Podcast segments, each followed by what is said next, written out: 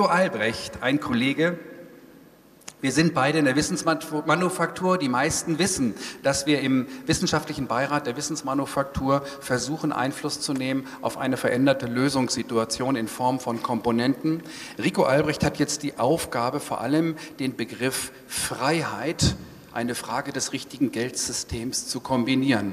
Jetzt kommt es wieder ein wenig sachlicher.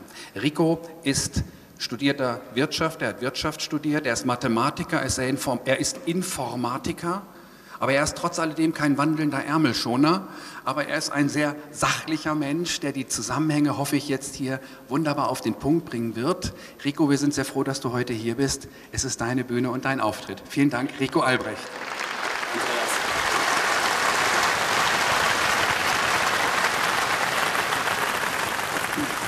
Ich begrüße ganz herzlich Leipzig und alle, die heute von außerhalb hierher angereist sind, in diese historische Stadt, die ja historisch ist für ihren Kampf um die Freiheit. Ja, damals sind hier in Leipzig die Menschen auf die Straße gegangen, weil sie Freiheit statt Sozialismus wollten und bekommen haben sie Kapitalismus. Und ich habe das ja hier aus eigener Erfahrung auch miterlebt, bin allerdings schon einige Jahre vor dem Mauerfall in die Freiheit gekommen. Ich dachte zumindest, ich wäre dann in der Freiheit, aber äh, die Freiheit, die gibt es im Kapitalismus leider nur für eine kleine Minderheit.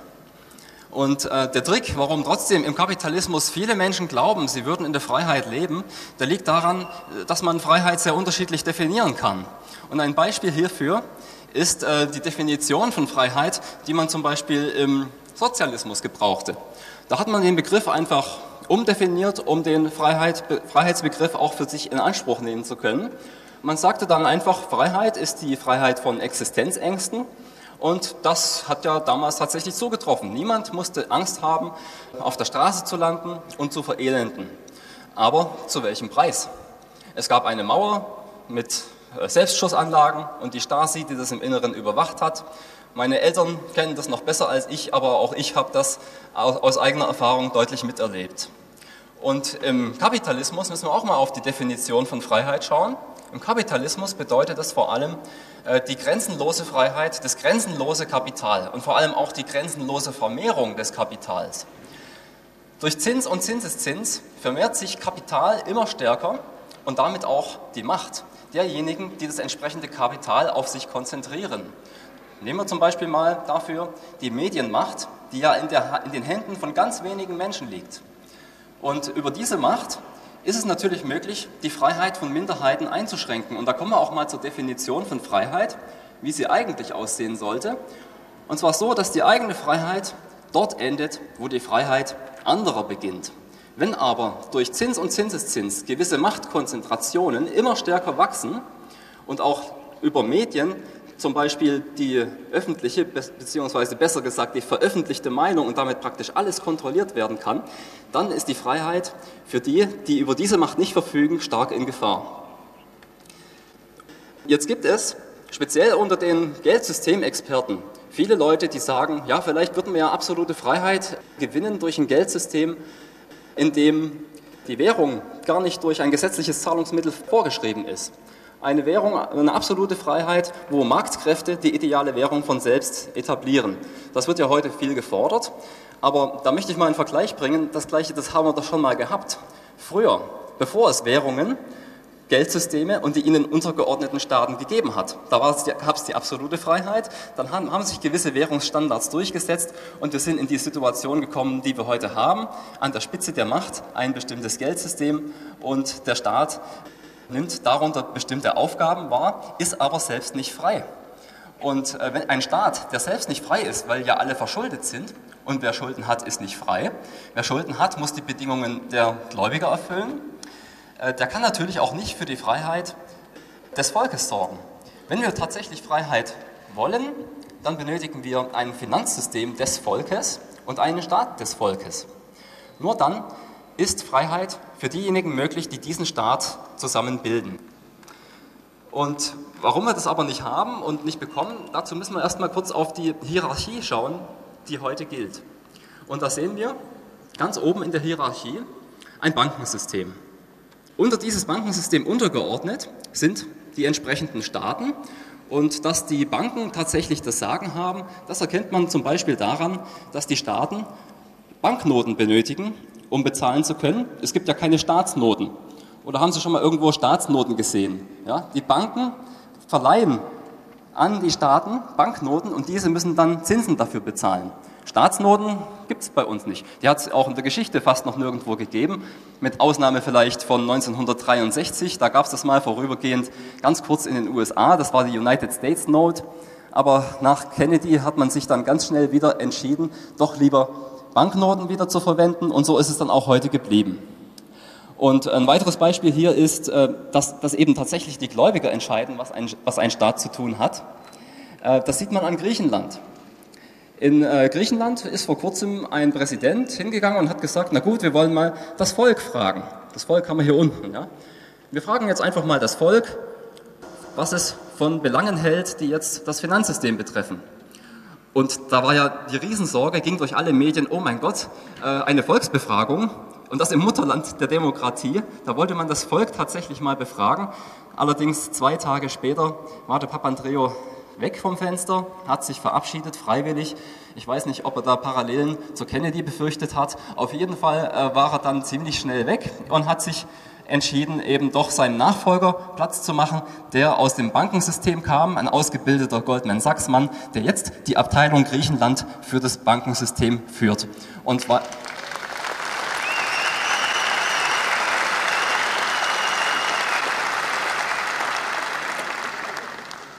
Und so haben alle, so haben die Banken eben ihre Abteilungen überall auf der Welt. Da gibt es auch die Abteilung Frankreich, die Abteilung USA und so weiter, die dann die Interessen des Bankensystems gegenüber den jeweils ansässigen Völkern vertreten.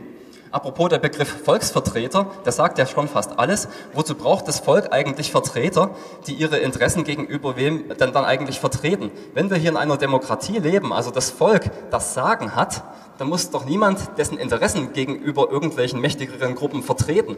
Also von dem her ist schon der Begriff Volksvertreter eigentlich bezeichnend für unsere Situation. Aber wenn die Volksvertreter denn wenigstens tatsächlich wie Volksvertreter auftreten würden, aber das tun sie ja nicht, sondern sie handeln ja eher wie Finanzvertreter. Auch der Begriff Staatsdiener trifft dann in dem Fall eher nicht zu, sondern es sind eigentlich Bankendiener. Und so ist der Staat, also das sieht man dann zum Beispiel auch äh, daran, ähm, dass Demonstrationen in Berlin äh, sind natürlich erlaubt, da gibt es überhaupt kein Problem, aber wir haben es vor kurzem gesehen, als die Occupy-Bewegung in Frankfurt mal im Zentrum der Macht, wo die Macht tatsächlich ihren Sitz hat, äh, Demonstrationen machen wollten, da wurde gleich mit aller Härte dagegen vorgegangen. Und ein weiterer Begriff, ein schöner Begriff ist auch der Begriff Staat. Staat leitet sich ja von Status ab. Und der Status, der besteht momentan in einem Geldsystem, äh, das die permanente Umverteilung von fleißig nach reich ermöglicht. Und wie diese Umverteilung zustande kommt, das möchte ich jetzt an ein paar Zahlen und Daten zeigen. Ich habe jetzt hier auf dieser Folie einmal aufgelistet, das ist jetzt noch nichts, äh, noch nichts Gravierendes, einfach mal nur die Lebenshaltungskosten. Und zwar ist das so eingeteilt, dass Sie ganz rechts jetzt sehen, die wohlhabendsten 10 Prozent unserer Bevölkerung, äh, hier im Zuständigkeitsbereich der Bundesregierung, und ganz links äh, die am wenigsten Wohlhabenden. Und diese äh, blauen Flächen sind jetzt deren Lebenshaltungskosten. Und das ist auch noch nichts Dramatisches und auch absolut in Ordnung. Jemand, der viel hat, das beruht ja auch viel auf Fleiß, der soll natürlich auch mehr für seinen Lebensunterhalt ausgeben und da ist überhaupt kein Problem darin. Jetzt erstmal noch, äh, solange diese Grafik nur so aussieht. Nun wissen wir aber aus der Volkswirtschaft, und da gibt es verschiedene Studien, die das äh, bestätigen, dass wir einen Zinsanteil haben in unseren Lebenshaltungskosten. Der wird so ermittelt in Größenordnungen zwischen 30 und 50 Prozent. Ich habe jetzt hier mal äh, einen Mittelwert genommen von 40 Prozent.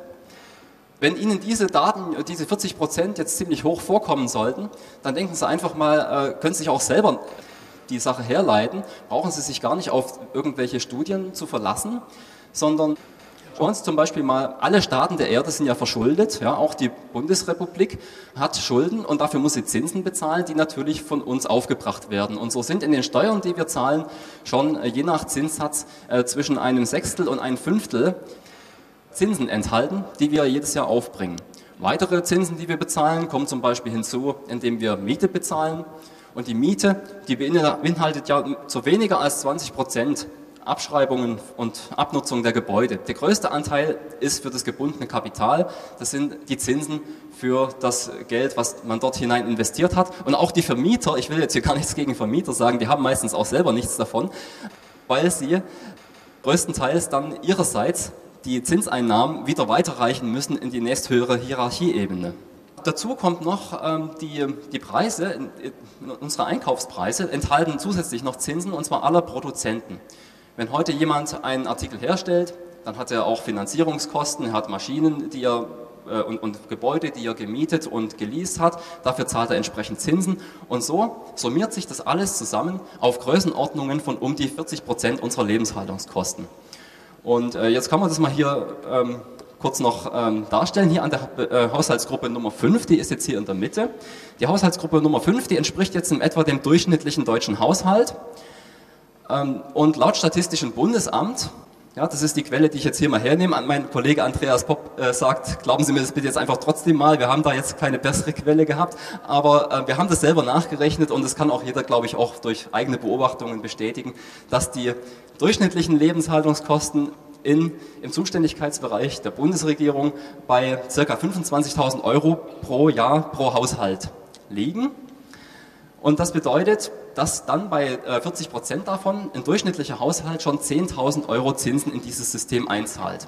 Jetzt haben wir hier 40 Millionen Haushalte, die jeweils im Schnitt 10 Millionen äh, Zinsen, äh, 10.000 Euro Zinsen zahlen. Und das gibt, wenn man das multipliziert, ganz einfach 400 Milliarden Euro, was wir jedes Jahr aufbringen an Zinsen. Aber auch das ist jetzt bis jetzt noch gar nicht dramatisch. Man sieht ja hier, dass der Haushalt, der äh, die der die hohen Ausgaben hat, natürlich auch 40 Prozent zahlt. Der zahlt ja mehr in dieses Zinssystem ein, als der mit, einem niedrigen, mit niedrigen Lebenshaltungskosten. Also bis hierher ist alles noch gar nicht dramatisch. Interessant wird dieses System erst dann, wenn wir uns anschauen, wie dieses Budget, was wir alle zusammen hier jedes Jahr aufbringen, dann ausbezahlt wird. Und das ist jetzt hier die grüne Fläche. Und da wird natürlich klar, dass, eine, äh, dass, einer, der ein hohes Vermögen hat, entsprechend mehr Zinsen bekommt als einer mit einem niedrigen Vermögen. Schauen Sie nochmal auf die Haushaltsgruppe Nummer 5, hier in diesem Beispiel, ähm, die ja 10.000 Euro pro Jahr ins Zinssystem einzahlt, hat vielleicht beispielsweise ein Sparbuch mit ähm, 100.000 Euro oder ähnlichen Kleinstbeträgen, ja, wofür man in diesem System, ist das ein Kleinstbetrag, ja, äh, wofür man dann ähm, circa 2.000 Euro Zinsen bekommt. Also ein Durchschnittshaushalt ist hier in diesem Bereich mit 8.000 Euro schon mal im Minus. Interessant wird das System dann, wenn wir uns mal hier die Haushaltsgruppe Nummer 9 anschauen. Die zahlt, ähm, die hat Zinseinnahmen pro Jahr jetzt hier in in einer Größenordnung von 20.000 Euro, hat natürlich auch einen höheren Lebensstandard, gibt mehr für die Lebenshaltungskosten aus und gibt verborgen in den Lebenshaltungskosten diese 20.000 Euro aus. Also selbst jemand, der pro Jahr 20.000 Euro Zinsen einnimmt und sich als Gewinner dieses Systems fühlt, der ist gerade mal neutral. Für ihn verhält sich dieses System indifferent. Und interessant wird die Sache erst dann, wenn wir uns die Haushaltsgruppe Nummer 10 anschauen, denn hier sieht man jetzt natürlich, äh, das sind die wenigen, die profitieren mit deutlich höheren Zinseinnahmen als Zinsausgaben. Das ist übrigens vergleichbar mit dem Lotto, ja. Äh, alle zahlen ein und ganz wenige bekommen es ausgezahlt. Und äh, der Unterschied zum Lotto besteht allerdings darin, dass ich beim Lotto mich freiwillig entscheiden kann, ob ich da mitspielen will, während ich beim Kapitalismus schon mitspielen muss, allein dafür, dass ich auf der Welt bin. Und ein weiterer Unterschied besteht darin, dass beim Lotto äh, vorher noch nicht feststeht, wer gewinnt. Ich gehe mal zumindest davon aus. Und ähm, außerdem, ja. und außerdem ist es auch jedes Mal ein anderer. Während hier bei diesem System jedes Mal die gleichen Gruppen gewinnen, den kompletten Betrag, der hier einbezahlt wird. Ja, ähm, das führt natürlich dazu, dass wir hier auf der Seite der Haushaltsgruppe Nummer 10 äh, eine interessante Beobachtung machen können. Und zwar der grüne Balken, der ist höher als der blaue. Das bedeutet, die Einnahmen aus dem Zinseszinssystem sind sogar noch höher als, nicht nur höher als die Zinsausgaben, sondern überhaupt höher als die Lebenshaltungskosten. Das heißt, für diese Gruppe verselbstständigt sich jetzt das System. Also man kann das jetzt, das System an sich gerecht finden oder nicht, aber rein aus technischer Sicht haben wir jetzt schon ein Problem. Rein technisch, da muss man gar keine Wertung dafür abgeben und niemanden angreifen. Rein technisch ist es jetzt ein Problem, dass diese Kapitalkonzentrationen immer stärker zunehmen müssen. Zwangsläufig. Systemtechnisch zwangsläufig. Und das geht natürlich nur, wenn immer mehr Input von den anderen Gruppen hineingegeben wird. Und das zwingt uns zu exponentiellem Wirtschaftswachstum. Die Wirtschaft muss, um dieses System bedienen zu können, ständig wachsen, denn wenn sie das nicht tut oder nicht ausreichend tut, sie müsste ja sogar exponentiell wachsen, was sie nicht kann. Und das hat zur Folge, dass die unteren Gruppen, die unteren über 90 Prozent, immer weiter von, von ihrer Substanz abgeben müssen, um das Kapital weiter bedienen zu können. Ja, das Kapital wird ja immer größer. Es ist äh, diese Systeme, die gleichen dann einem äh, die ähneln dann von der Wirkung her einem astronomischen schwarzen Loch. Die Gravitation, die immer mehr Kapital anzieht, die wird immer größer und immer stärker mit dem Wachstum dieses schwarzen Loches und immer mehr Materie, immer mehr Substanz wird von den anderen Gruppen abgesaugt. Und wenn jetzt die Wirtschaft nicht exponentiell mitwächst, was, ja, was wir ja erleben, dann wird die Substanz für alle anderen immer kleiner. Und wenn das dann irgendwann nicht mehr ausreicht, dann sagt uns zum Beispiel eine Bundeskanzlerin, wir haben über unsere Verhältnisse gelebt und wir müssen alle den Gürtel enger schnallen. Damit meint sie aber nicht alle, sondern sie meint nur diejenigen, die in dieses Zinssystem permanent einzahlen müssen. Und äh, übrigens auch was die Sozialleistungen betrifft. Ja? Wir machen ja Sozialtransfers, aber was nützt es denn, wenn diejenigen, denen man es gibt, es wieder abführen müssen in dieses Zinssystem, damit es nach oben weiterhin zufließen und da immer mehr werden kann?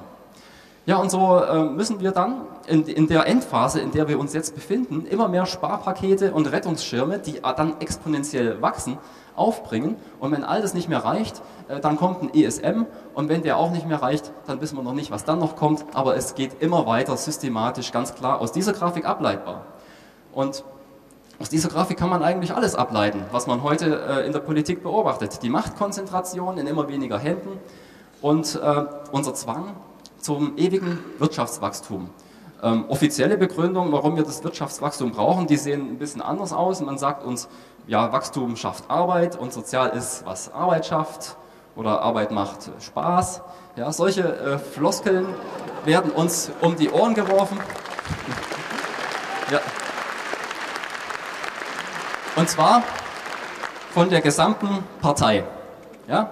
Die gesamte kapitalistische Einheitspartei Deutschlands hat mehr Wachstum und mehr Arbeit in ihren Programmen. Von links bis rechts und wieder zurück. Alle sagen, wir wollen mehr Wachstum und mehr Arbeit.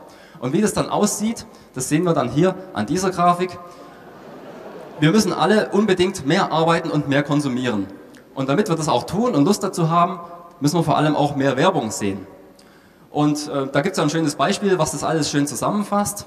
Äh, wir müssen jetzt unbedingt uns alle größere Flachbildschirme kaufen, damit dann die Werbung für den nächstgrößeren Flachbildschirm besser auf uns einwirken kann. Ja, so.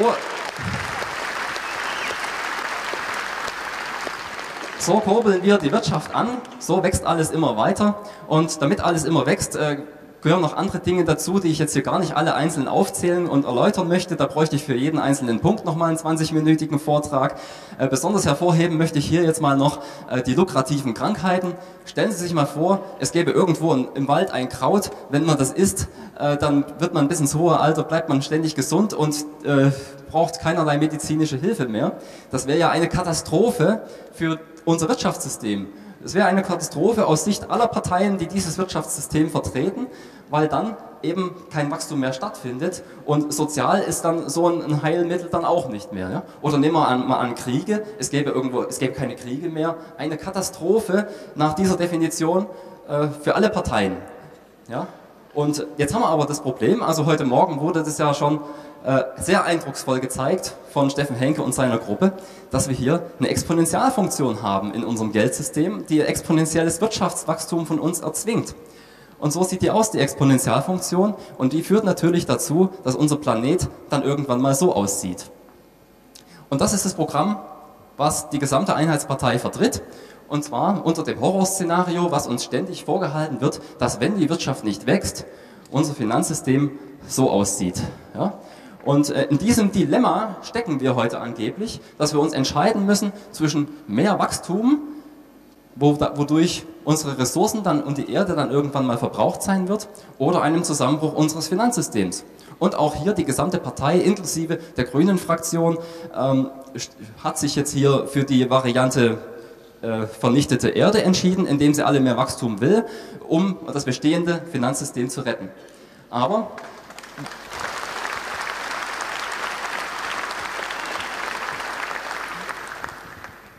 Aber dieses Dilemma, das gibt es nur im bestehenden Finanzsystem. Es gibt andere Finanzsysteme, in denen es dieses Dilemma nicht gibt. Andere Finanzsysteme, die ohne permanentes Wachstum auf, äh, fun auch funktionieren, nachhaltig funktionieren. Und solch ein System beinhaltet das fließende Geld. Und dieses Thema wird heute Nachmittag noch der Wolfgang Berger vorstellen. Und ich bedanke mich an dieser Stelle für Ihre Aufmerksamkeit.